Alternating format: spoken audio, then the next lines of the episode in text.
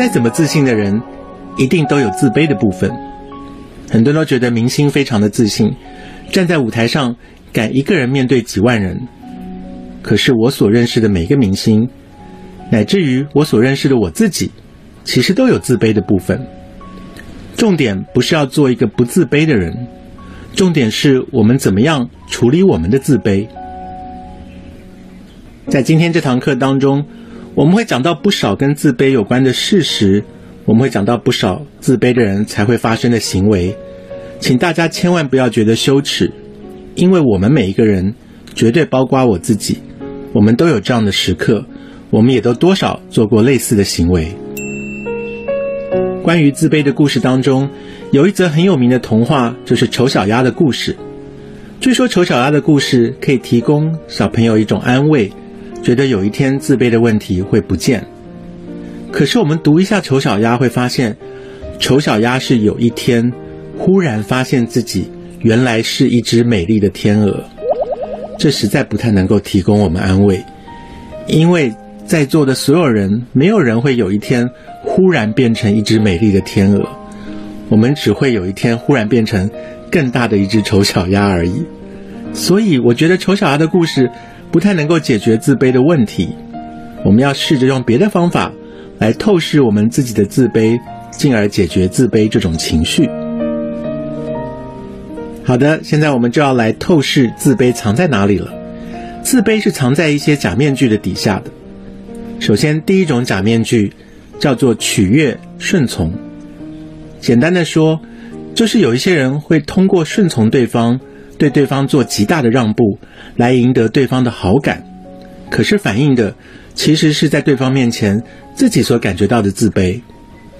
比方说，在学校里面，班上如果出现了一个喜欢欺负人的同学，这个同学想要做老大，被他欺负的弱小同学，有些人会逆来顺受。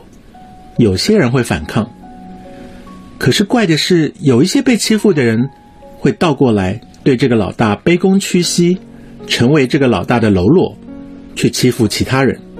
他们希望在老大的面前遮掩自己的自卑，于是发展出了取悦跟顺从对方，来取得自己生存的价值。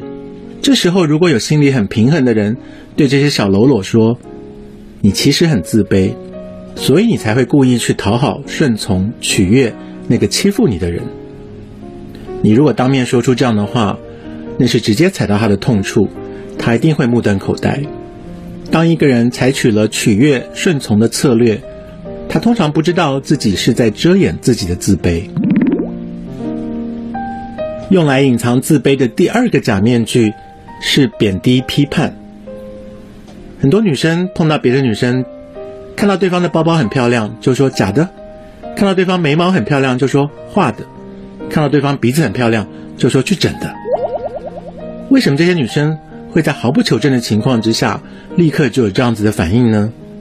简单的说，就是通俗的说法，吃不到葡萄要说葡萄酸。一旦我们没有办法像对方一样的出色、一样的成功，我们很容易就会使出这一招，叫做贬低、批判。来隐藏我们的自卑，反正先不管真相如何，仿佛只要我们先下手为强，找到对方的缺陷，我们心里就会平衡一点。这是掩藏自卑的第二个假面具。接下来，隐藏自卑的第三个假面具是虚假期望，讲的是我们会故意定一个非常高，高到根本没办法实现的目标，比方说。当我们问一个不太努力的男生，说你人生的目标，接下来希望达到什么成就的时候，这个男生并不是回答“我希望我每个月多赚一万元”，他反而回答“我的目标是得诺贝尔奖”，或者“我的目标是要当太空人”。这两个目标听起来就真的有点过于志向远大。尽管说出这样子的志向。别人可能会嘲笑说：“这个志向也太缥缈了吧？”可是起码他不用面对否定自己的能力，因为绝大部分的人一辈子都得不到诺贝尔，一辈子都当不到太空人。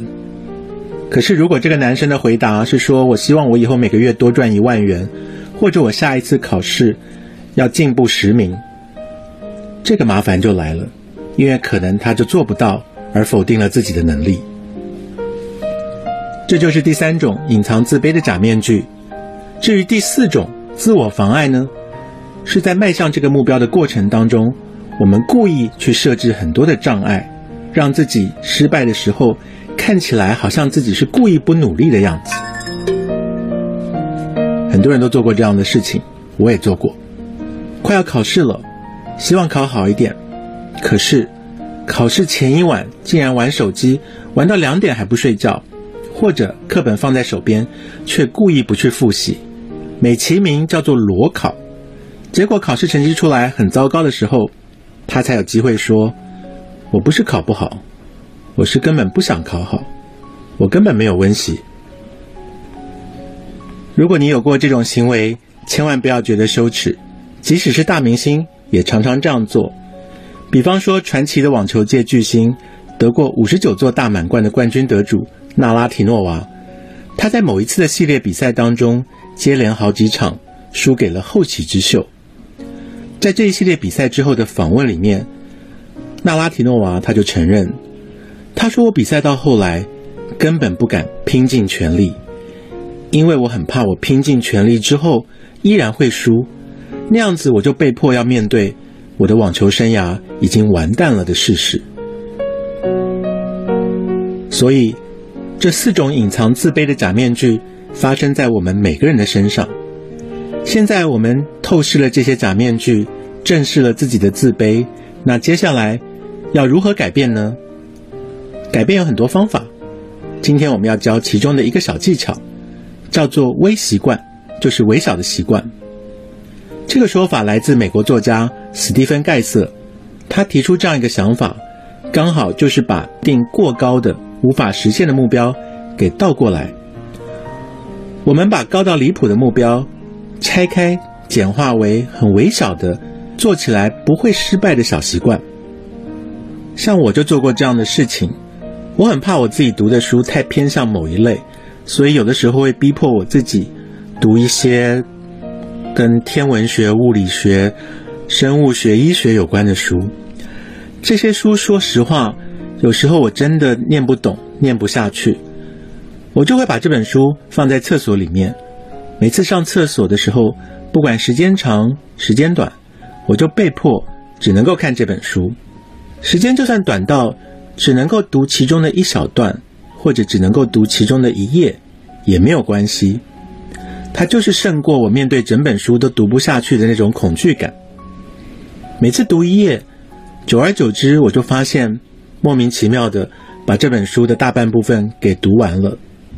如果你觉得去健身一小时听起来就无法完成的话，改成每天健身五分钟、十分钟，也就是把一个过高的目标拆解成比较容易实现的小习惯，这就是微习惯的做法。也就是把原本设定的过高的目标拆解成一个一个比较容易实现的微小的习惯。我是一个很不专心的人，我很羡慕做事情能够达到专注境界的人。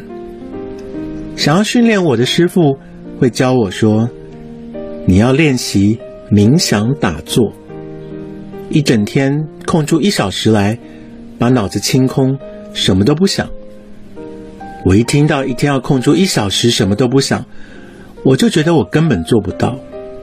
可是如果我利用短短的五秒钟试试看。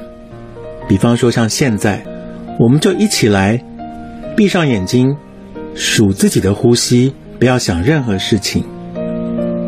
一、二、三、四、五。好，这五秒钟，我们真的数自己的呼吸，没有去乱想别的事情。